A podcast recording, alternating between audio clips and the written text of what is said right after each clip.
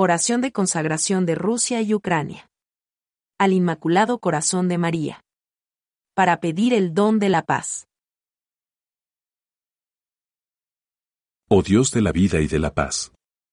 Te suplicamos el fin de la guerra. Y la concordia entre las naciones de Rusia y Ucrania. Desde esta iglesia de Escuintla te pedimos. Concédenos por intercesión de María, Reina de la Paz la solución de los conflictos que amenaza. A las familias, a los pueblos.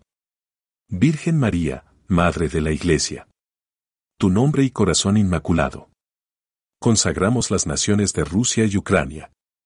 Tú que venciste el maligno.